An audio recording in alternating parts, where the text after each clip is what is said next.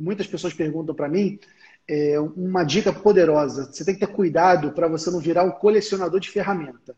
Tem gente que sai comprando software e aí bota. É, é como se fosse um canivete suíço, o cinto do Batman, aquele Batman das antigas, sabe, década de 80, que tinha um cinto super poderoso, cheio de ferramentas. Tem contador que fica colecionando ferramenta, mas não implanta nenhuma. Aí você está gastando o teu dinheiro, você está gastando o seu tempo com coisas que não dão resultado.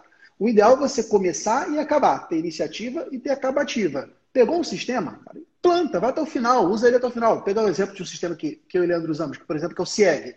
Cara, você vai contratar o CIEG, você implanta ele do início ao fim. Não fica também, ah, bota, botou um pouquinho para funcionar, já pula para o outro. Daqui a pouco você tem uma porção de sistemas subutilizados que não estão entregando o resultado que você precisa que sejam entregues e estão te custando mais caro, porque você não tem o resultado desejado.